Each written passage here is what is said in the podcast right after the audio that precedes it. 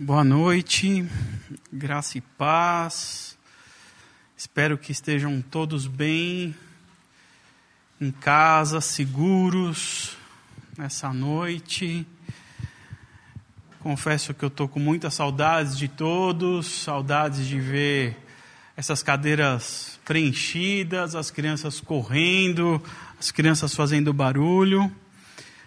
E eu sei que é por um bem maior que a gente está se reunindo dessa forma. E eu tenho esperança que a gente resolva isso de uma forma mais rápida e segura possível. Confiantes em Deus, eu, eu tenho absoluta certeza que a gente vai conseguir estar mais rápido juntos. Queria convidá-los a abrir um texto no livro de Samuel, primeiro livro de Samuel. Eu quero ler no capítulo 22, os versos 1 e 2. 1 Samuel 22, a partir do verso 1. 1 Samuel 22. A gente sabe que são dias atípicos o que nós temos vivido, né? O Du já falou isso. Dias que talvez a gente nunca imaginou que iríamos passar, né? São dias que certamente vão ficar marcados na nossa história. São dias que a gente jamais vai esquecer. São momentos que a gente acaba misturando muitos sentimentos. A insegurança, ansiedade, medo, confiança, fé, amor, esperança. São sentimentos que estão ali todos misturados, que a cada momento a gente sente o cheiro ou o sabor de um deles. Às vezes é medo, às vezes é insegurança, às vezes é uma fé, é o amor. Mas são dias atípicos, que são dias que são inevitáveis muitas vezes a gente fazer algumas perguntas. Perguntas do tipo: por que tudo isso? Por que Deus permitiu? Por que, que Deus não acaba com tudo isso? São muitos porquês, muitos porquês. E a reflexão que eu quero trazer nessa noite foge um pouco da pergunta por quê, mas sim que lições a gente consegue tirar da situação em que a gente está vivendo. Então, por isso eu quero convidá-los a lermos juntos 1 Samuel 22, os versos 1 e 2, que diz assim: Davi fugiu e se refugiou na caverna de Adulão. Quando seus irmãos e familiares souberam onde ele estava, foram ao seu encontro para se unir a ele. Não só eles, mas todos os que estavam em situação difícil, os endividados e amargurados, Davi se tornou o líder deles. Davi se tornou o líder deles eram cerca de 400 homens. Vamos ler de novo? Davi fugiu e se refugiou na caverna de Adulão. Quando seus irmãos e familiares souberam onde ele estava, foram ao seu encontro para se unir a ele. Não só eles, mas todos os que estavam em situação difícil, os endividados e os amargurados. Davi se tornou o líder deles. Eram cerca de 400 homens. Vamos orar mais uma vez. Senhor, Deus e Pai,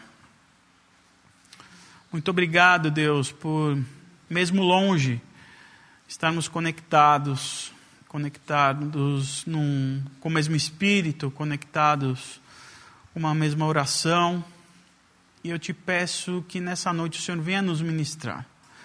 Que o Senhor venha falar aos nossos corações. Que o Senhor venha nos mostrar quem é o Senhor, nos mostrar o que o Senhor tem para nós, nos mostrar que ensinamento nós temos que aprender, Deus, nesses dias atípicos, nesses dias difíceis, nesses dias de incerteza. Sabemos que o Senhor é soberano sobre tudo e sobre todos, Pai. Por isso eu te peço nessa noite que o Senhor venha nos ministrar, cheios da sua paz, cheios da sua esperança, falando aos nossos corações nessa noite. Em nome de Jesus. Amém. Bem, esse é o texto que fala sobre Davi se refugiando na caverna de Adolão. Mas antes eu quero contextualizá-los. Eu quero falar um pouco do que acontecia ou do que aconteceu até Davi se refugiar nessa caverna. Primeira coisa que eu gostaria de lembrá-los é que teve uma época que Israel não tinha um rei, um rei humano. Israel tinha só o rei, o nosso Deus. Era uma teocracia, onde os juízes, os profetas eram os interlocutores entre os homens e Deus. Até que os homens, vendo outras nações, resolveram pedir ao profeta Samuel um rei, um rei humano. E Samuel então foi orar a Deus com essa, com essa petição do povo. E Deus concordou que Israel tivesse um rei. Deus não gostou muito, mas acabou concordando. Samuel então foi ungir o primeiro rei de Israel. Foi em busca desse primeiro rei de Israel. E o rei que Samuel ungiu foi Saul. Saul se torna o primeiro rei de Israel. Saul era um homem alto, bonito, que fazia vista aos olhos. Mas não demora muito, depois que Saul assenta ao rei, ao trono, não demora muito para que ele desagrade a Deus. E após sucessão de erros e falhas de Saul, Deus rejeita Saul como um rei. Então Deus pede para que Samuel vá até a casa de Jessé, ungir um dos seus filhos, o filho mais novo, o garoto Davi ele seria ungido como um futuro rei de Israel. Ele não poderia assumir o trono ainda por razões óbvias, porque Saul ainda era o rei. Mas Samuel já unge Davi como um futuro rei de Israel. Bem, passa um tempo, Davi, ele derrota o gigante Golias. E a partir desse momento tem um divisor de águas. Porque Saul convida Davi para morar no palácio junto com ele. E por ironia ou não do destino, Davi come, começa um relacionamento muito próximo a Saul. Dentro do palácio, Davi ele ganha muita intimidade também com seu filho Jonatas. E Davi também assume uma parte da facção do exército de Israel e assumindo essa parte da facção do exército de Israel, Davi começa a ganhar muita notoriedade entre as pessoas, ele começa a ser muito popular a todos, ao ponto das mulheres, na volta dos soldados é, da, das batalhas, cantarem: Saul matou milhares, mas Davi matou dezenas de milhares isso acende uma luz dentro de Saul. Isso desperta um certo ciúmes. Isso faz com que Saul não veja mais Davi com os mesmos olhos de carinho e de até admiração por Davi. É, Samuel, desculpa, Saul não sabia que Samuel havia ungido Davi rei. Mas ele começa a perceber que a partir desse momento Davi estava sendo uma ameaça para o trono de Saul. E a única maneira de conter essa ameaça aos olhos de Saul é matando Davi. E Davi então começa uma perseguição brutal a Davi. Davi é, Saul reúne os seus conselheiros, inclusive seu filho Jonatas, para uma perseguição e uma caçada para que Davi morresse. Jonatas, Jonatas, muito amigo de Davi, conta a Davi sobre os, os planos do seu pai.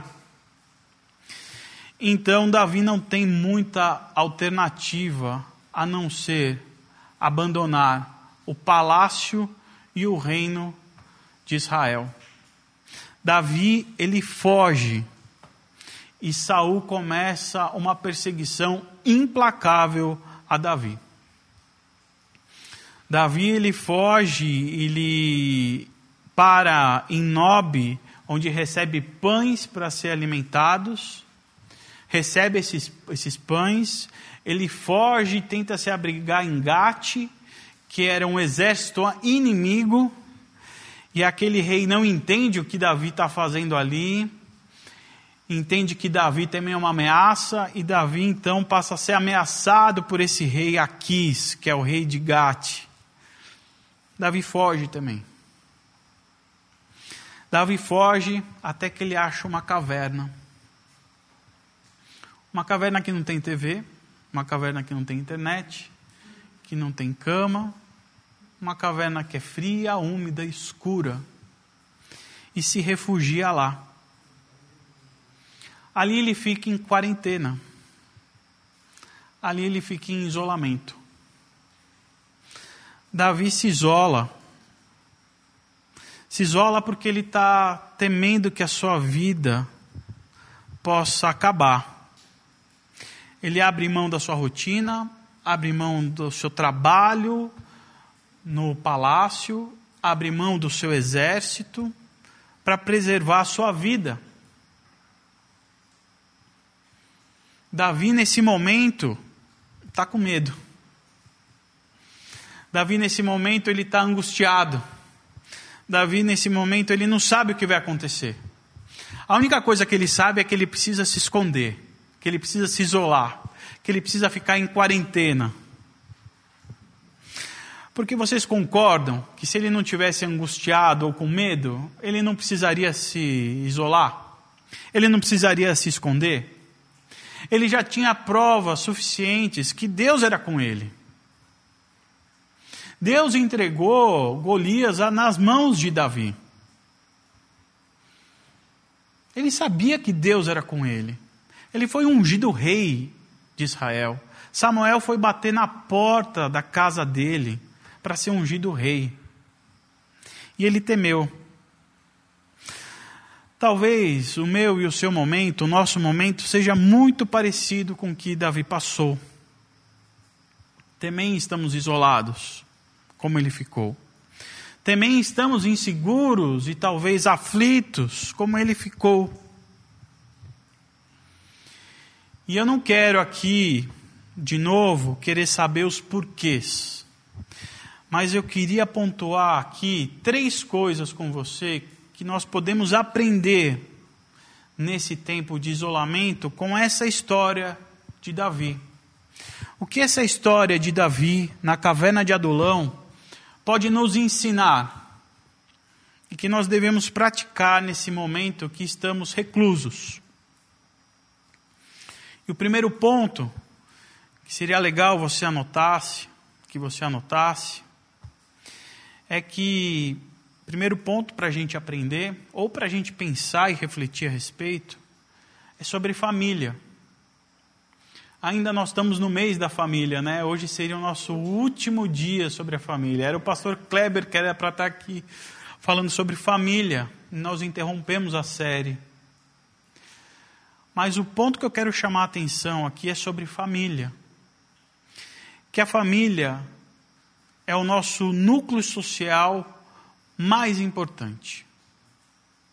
A família é o nosso núcleo social mais importante. Olha só o que diz o verso 1 do texto que nós lemos. Diz assim: Quando seus irmãos e familiares souberam onde ele estava, foram ao seu encontro para se reunir com ele. Davi nem sempre foi o queridinho da família. Vocês podiam estar imaginando, não, Davi ali matou milhares, tal. Vamos lá correr com ele que ele está precisando da nossa ajuda. Davi nem sempre foi o queridinho entre seus familiares. A gente tem que lembrar que quando Samuel foi na casa de Jessé, do pai de Davi, Davi tem oito irmãos, tinham oito irmãos. Jessé apresentou seis irmãos. Um a gente não sabe o que aconteceu, se morreu se era uma mulher. Ele apresentou seis irmãos. E Samuel falou: não é nenhum desses. Você não tem mais nenhum? Ele falou: ah, eu tenho mais um, mas ele é um pastorzinho de ovelha. Ele é só um garoto. Como se não tivesse muita importância Davi. Muito provavelmente essa opção por Gessé apresentar, principalmente o filho mais velho, deve ser por causa da tradição, onde o filho mais velho é o mais importante. E que o caçula não tem muita importância. Ou porque Davi seria o mais feio, aquele que não estava muito relacionado com as coisas. De igual forma, o seu irmão mais velho, Eliabe, menosprezou Davi no episódio contra o gigante Golias que foi o tema da aulinha da nossa tia Júlia hoje. Fazendo um parêntese, se vocês não receberam o link, é, manda um e-mail, uma mensagem para mim para receber a aulinha das crianças. Foi sobre isso. Davi, por ordens do seu pai, foi levar alimentos aos seus irmãos na batalha que eles estavam tendo contra os filisteus. Davi foi obediente, foi levar o alimento para os seus irmãos. E chegando lá, quis se inteirar do que estava acontecendo. E seu irmão Eliabe falou: O que, que você está fazendo aqui? Você não tem ovelhas para cuidar? E ele foi mais além. Ele falou assim: Eu sei o que você está fazendo aqui. Você é presunçoso e seu coração é mau. Você só quer ver a batalha, você, quer, você só quer ver sangue. Esse era o pai e o irmão de Davi. Talvez esses dois episódios do seu pai e do seu irmão não tenha causado grandes problemas familiares. Mas que houve um certo menosprezo da parte deles, houve. E isso acontece nas melhores famílias. Mas quando Davi se refugia na caverna, seu irmão e seus familiares vão atrás dele e se refugiam também. Eles se refugiam também porque eles também estavam correndo perigo. Davi também queria matá-los. Davi fica em família na caverna. E depois de sair dessa caverna, ele pede para o para o reino de Mispá abrigar os seus pais e seus familiares. Quando ele sai da caverna, se você continuar lendo o capítulo, você vai ver que ele pede abrigo para os seus pais em Mispá. Para nós, a, a situação de Davi não é diferente. Para muitos de nós, a gente está recluso em família. Talvez não numa situação como a do Davi, numa caverna fria, mas a gente está em família, muitos de nós estamos em família.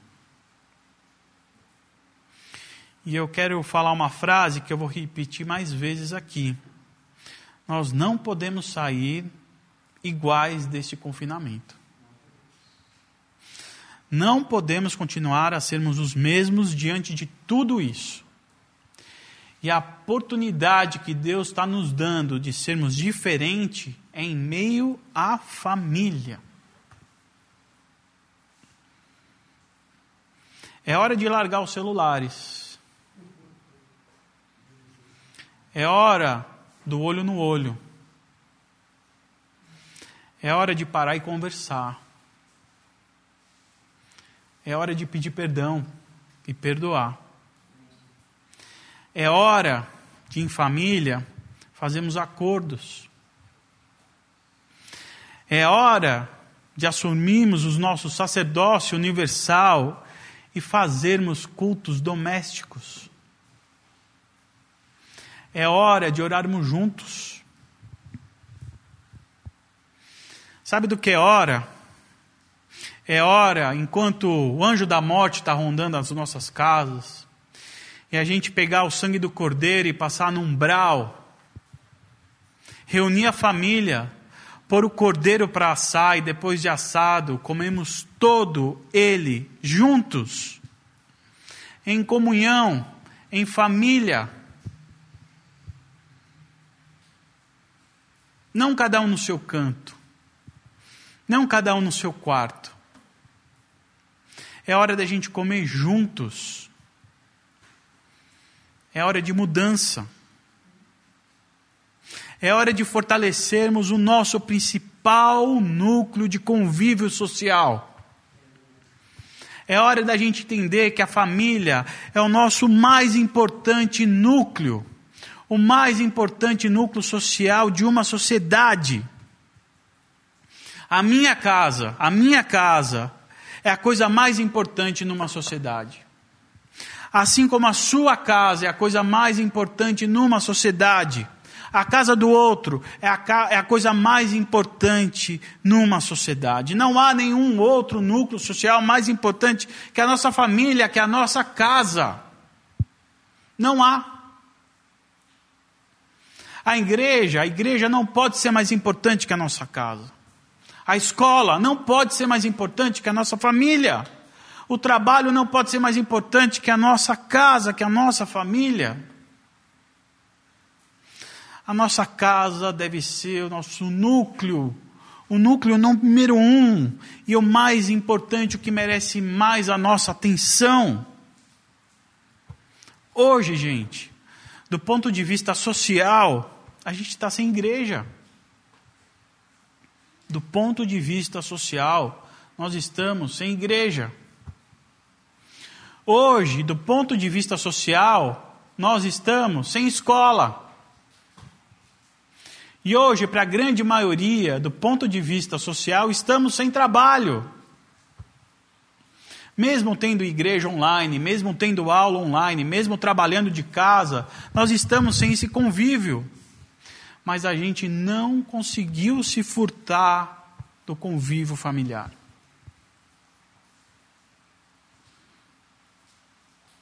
O que Deus está querendo ensinar para a gente? Que a família é algo sagrado.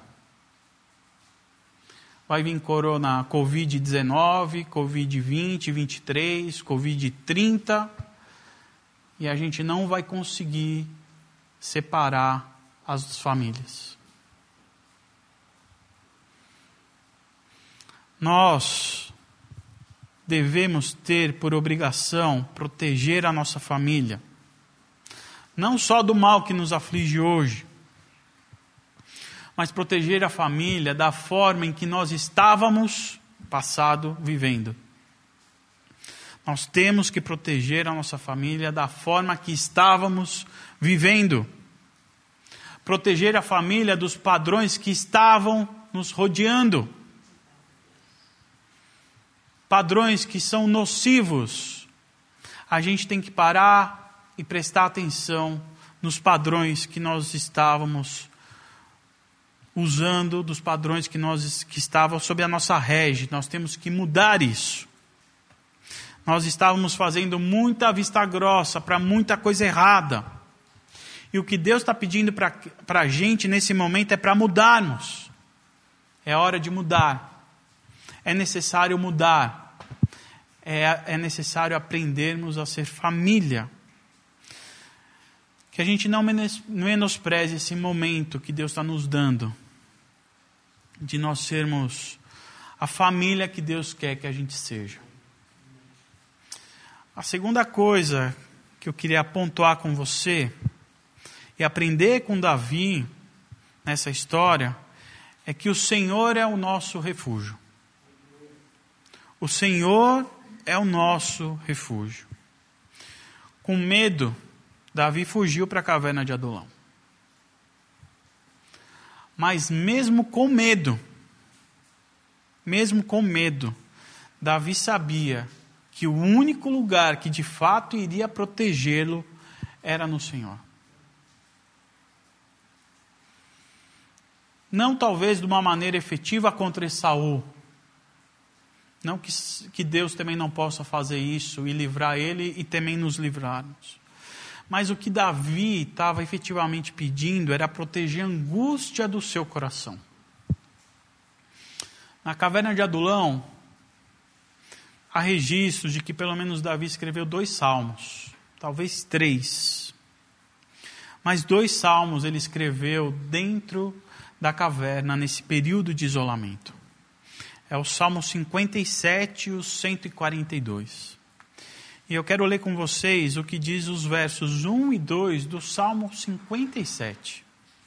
Diz assim: Misericórdia, ó Deus, misericórdia, pois em ti a minha alma se refugia. Pois em ti a minha alma se refugia. Eu me refugiarei à sombra das tuas asas até que passe o perigo ele está se escondendo em Deus. Clama a Deus Altíssimo, a Deus que para comigo cumpre o seu propósito. Dentro da caverna de Adulão, Davi ele clama por misericórdia. Ele pede que a alma dele possa estar refugiada em Deus. No Salmo 142, isso é uma lição de casa para vocês. Salmo 157 e 142. Salmo 57 e 142 para vocês lerem, refletirem e pensarem ao longo da semana.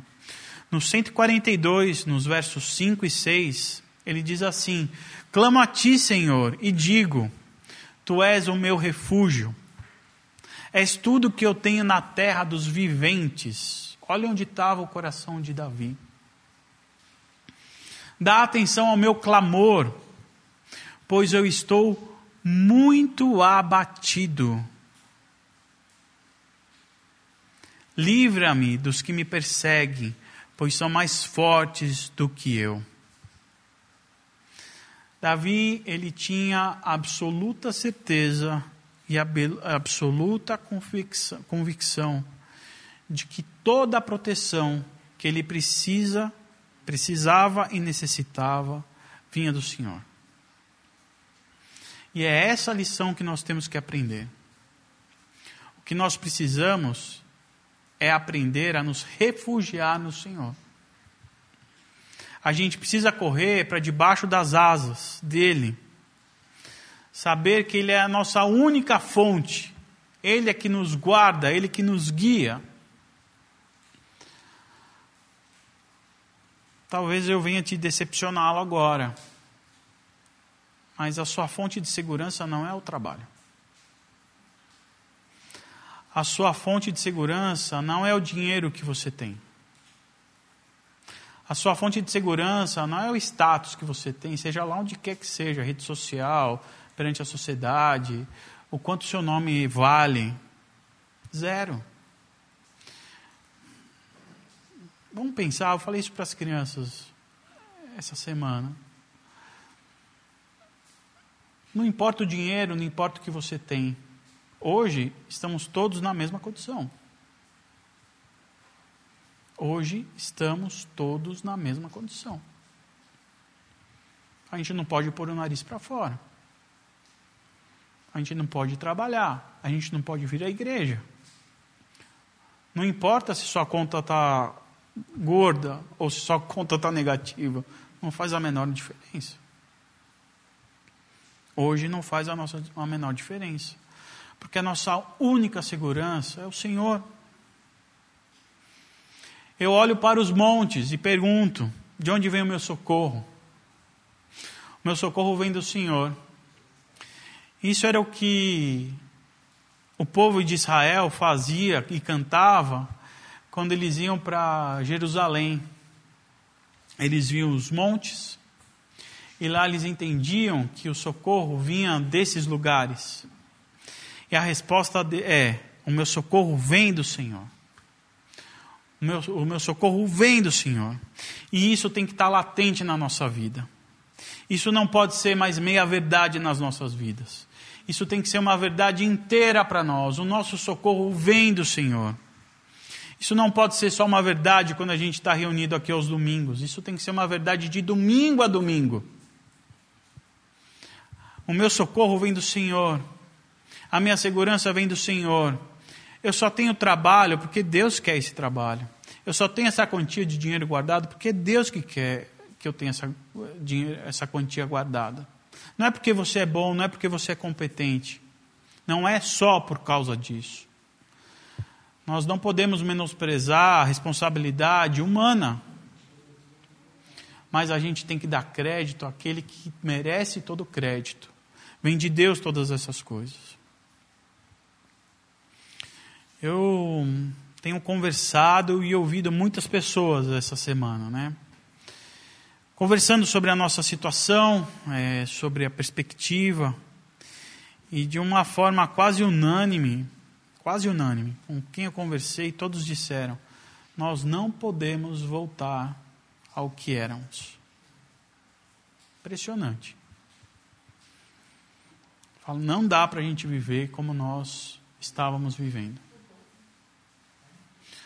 A humanidade ela ela está vivendo de uma maneira que a gente não sabe mais onde ia parar.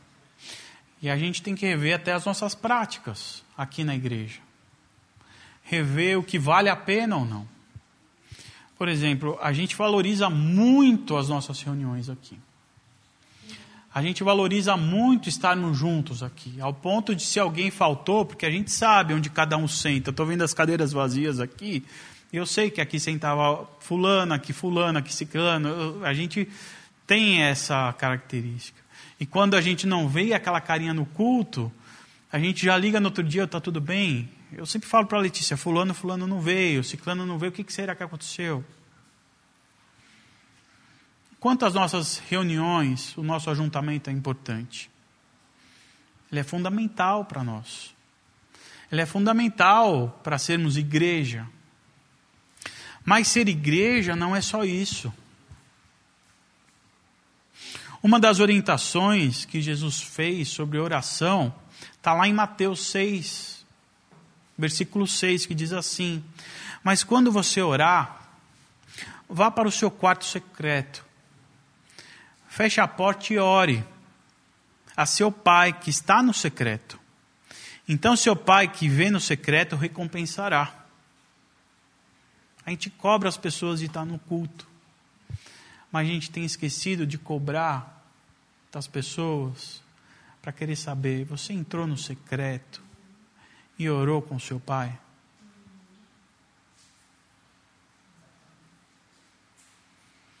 a gente tem substituído a nossa fé pelo culto, a nossa experiência com Deus pelo culto. Eu vou ao culto e está tudo bem. Deus quer você no culto, mas Deus quer você no quarto, em secreto, clamando a Ele, orando a Ele, de joelhos no chão Hoje nós estamos sem a igreja física aqui, pelo menos a maioria de nós, alguns estão aqui. E a única coisa que nos resta é o nosso quarto secreto. É o joelho no chão. E essa prática é uma prática que nunca mais deve sair das nossas rotinas. O nosso quarto secreto o nosso joelho no chão. Porque o Senhor é o nosso refúgio, não é a igreja o nosso refúgio, não é o culto o nosso refúgio, é o Senhor é o nosso refúgio. Não dá mais para a gente continuar terceirizando a nossa fé. É hora da gente escrever os nossos próprios salmos. É hora de definitivamente a gente se render ao Senhor como a nossa única fonte de segurança. Escreva salmos. Ore em secreto. Não precisa escolher palavras. Fala o que está no seu coração. Se é angústia, se é medo, fala isso para Deus. Converse com Ele. Clame pelo sangue de Jesus. Faz toda a diferença quando a gente entra em secreto e a gente se desnuda. Não vai fazer diferença o seu perfil na rede social, não vai fazer diferença o quanto você tem ou quanto você está perdendo. Você está em secreto com o seu pai. E o seu pai, o que ele quer é isso, ver você completamente do jeito que você é, sem máscaras. Aproveite esse tempo para aprender que o que nós devemos buscar é a Deus, que o Deus é a nossa fonte de segurança, o Senhor é o nosso refúgio. Meu último ponto, como eu já disse, é que nós não podemos mais sair os mesmos dessa situação. Esse é o meu terceiro e último ponto. Não podemos mais sair os mesmos. No texto que nós lemos, se você for continuar lendo, além de Davi e seus familiares, foram para a caverna com eles mais 400 homens. 400 homens estavam na caverna com Davi. E o texto diz que uns estavam em situação difícil, outros endividados, outros amargurados. Outras versões diz angustiados, com dívidas e amargurados. Faço uma pergunta para vocês: o que homens nessas condições poderiam ajudar Davi? Porque em momento como esse, o que a gente menos quer é pessoas com mais problemas ao nosso lado.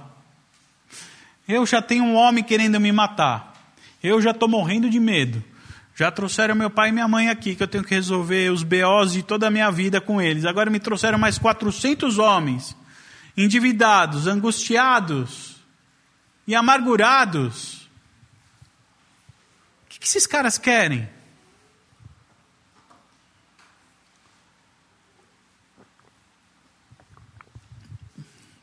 Mas sabe quem mandou esses homens para a caverna, junto com Davi? Foi Deus. Deus os quis lá com um propósito: não saírem de lá iguais. Esses homens, eles estavam angustiados, endividados, amargurados mas esses homens estavam na presença do rei. E quando a gente fica na presença do rei, não tem como sairmos diferentes. Esses homens viram de perto como Davi cuidou da sua família. Esses homens viram de perto como Davi buscou a Deus. Esses homens viram de perto e foram testemunhas dos salmos que Davi escreveu. Os angustiados, os endividados, os amargurados saíram lá completamente diferente dessa caverna. E o que a Bíblia nos conta nos próximos capítulos e nos livros de crônicas é que eles se tornaram os valentes de Davi a tropa de elite de Davi. Foi a partir dessa caverna, úmida e fria, sem nenhuma proteção, que eles saíram de lá, homens valentes e guerreiros, ao ponto de quando Deus tornou Davi rei de fato e assumiu o trono, esses homens assumiram cargos estratégicos do seu reinado. Não eram só homens prontos para matar. Davi não ensinou esses homens a matar. Davi ensinou esses homens a serem homens como homens devem ser. Ensinou esses homens a orar. Ensinou esses homens a buscarem a Deus. Ensinaram, ensinou esses homens a, a saber que Deus é o nosso único refúgio. Ensinou esses homens a tratar a família por isso que a Bíblia conta que esses 400 homens se tornaram os valentes de Davi. Sabe quem são esses 400 homens hoje? Esses 400 homens somos nós. Eu e vocês. Uns angustiados, outros amargurados, outros endividados, ou alguns angustiados e amargurados e endividados. Nós somos essas pessoas que estão todos confinados em quarentena. Mas todos nós, em absoluto, todos nós estamos juntos com o Rei. Estamos juntos com o Rei porque Jesus prometeu estar conosco até o fim dos tempos.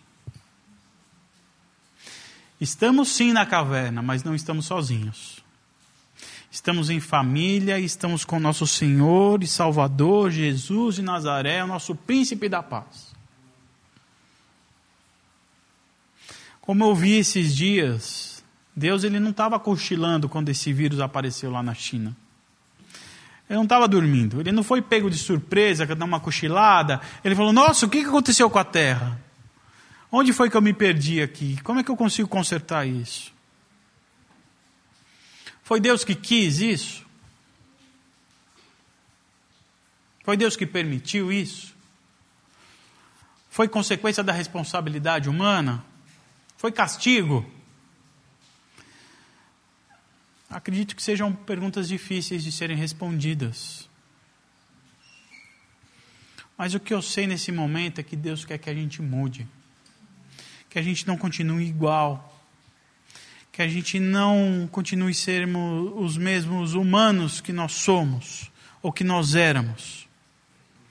Nós precisamos sair dessa caverna como os valentes de Davi saíram Precisamos sair como os valentes do Senhor, que foram submetidos a um aprendizado, aprenderam, se fortaleceram e resolveram colocar em prática.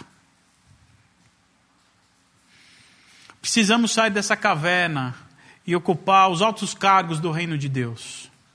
Precisamos sair dessa caverna deixando de ser os angustiados, os endividados e os amargurados, para sairmos como cooperadores com o reino de Deus. É isso que nós precisamos aprender. É isso que eu queria passar para vocês nessa noite. Eu sei que o momento é difícil, não é fácil. Eu sei que o momento é angustiante, que gera muita ansiedade é um momento que nós devemos seguir à risca as recomendações das autoridades de saúde. Mas é hora, é hora, gente, de a gente restaurar e fortalecer o nosso principal núcleo social, que é a família. É hora de nos entregarmos de forma plena e total ao nosso Senhor, reconhecendo que só Ele, somente Ele é o nosso refúgio Somente Ele é a nossa força e fortaleza. Nós cantamos aqui hoje. É hora de buscarmos ao Senhor no nosso quarto em secreto. É hora da gente sair dessa caverna. Mas só sair dessa caverna diferente. Vamos entrar com medo, falido, emocionalmente acabado, mas a gente precisa sair como homens valentes do Senhor. Porque diante da presença do Rei não tem como a gente sair diferente. Cristo Jesus é o nosso Rei, é o nosso Emanuel, é o nosso Deus conosco. Que não seja férias, gente, presta atenção nisso, que não seja férias, mas que seja um período de ensinamento e aprendizado e aprender muitas vezes não é fácil. Aprender muitas vezes cansa. Aprender muitas vezes dá vontade de desistir e largar aquilo que nós precisamos aprender. Mas graças a Deus pelo nosso grande presente que Jesus deixou para a gente, que a Letícia comentou aqui. O Espírito Santo, o nosso ajudador, que nos ajuda em todo momento ele não vai nos desamparar, não está nos desamparando. que você possa se debruçar e diante de Deus, pedindo misericórdia, que seja um período de aprendizado e de ensinamento. Que nós sejamos acompanhados a cada instante por Jesus Cristo, nosso Rei, o nosso Emanuel. E que a gente fique cheios do Espírito Santo, para que a gente não desista, para que a gente aprenda e saia dessa caverna um outro homem e uma outra mulher. Que renasça, a hora que acabar, uma nova igreja de Jesus Cristo. Que renasça uma nova igreja da fé cristã. Senão não vai valer mais nada. A nossa caminhada ela é, ela é, ela é porca se for diferente disso. Ela não pode ser igual, ela tem que ser diferente. Amém? A Letícia vai orar por nós de novo. Que Deus nos abençoe e nos guarde.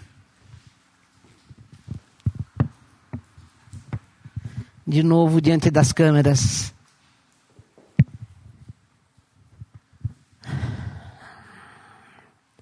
Senhor, que a tua misericórdia venha mesmo sobre nós e sobre todo mundo, para que, como eu já disse no começo, voltemos, Senhor, ao teu plano perfeito, porque teu plano é perfeito. Senhor, muito obrigada, porque o Senhor não nos deixou sozinhos nisso. O Senhor nos deu o teu espírito para que a gente possa ser aquilo que temos que ser ou fazer. Eu já te disse hoje à tarde, graças a Deus, que todas as coisas que o Senhor pede para nós, o Senhor nos dá a graça e a força e a coragem para a gente poder ter, porque nem isso a gente teria para fazer ou ser. Mas nós não estamos sozinhos nisso. É o seu desejo, e se nós nos submetermos à tua vontade, sairemos disso dando glórias ao teu nome. Senhor, muito obrigada, porque o Senhor é muito bom. O Senhor nos ama. E garante que na tua presença, na tua presença, somos mais do que vitoriosos. Louvado seja o teu nome, Jesus. Senhor, abençoa cada um que está aqui em espírito. Cada um, Senhor, que é chamado pelo teu nome. Que o Senhor derrame mesmo, que o Senhor derrame uma porção dobrada do seu espírito sobre cada um. Louvado seja o teu nome, Jesus Cristo. Louvado seja o teu nome. Bendito seja. Graças a Deus por Jesus Cristo. Sem o Senhor, nós estaríamos perdidos. Bendito seja o Senhor. Só isso, Fábio. Amém, gente? Fiquem com Deus. Deus abençoe. E não sei quando que a gente vai poder estar tá aqui junto. Mas não estamos sozinhos. Amém? Graças a Deus.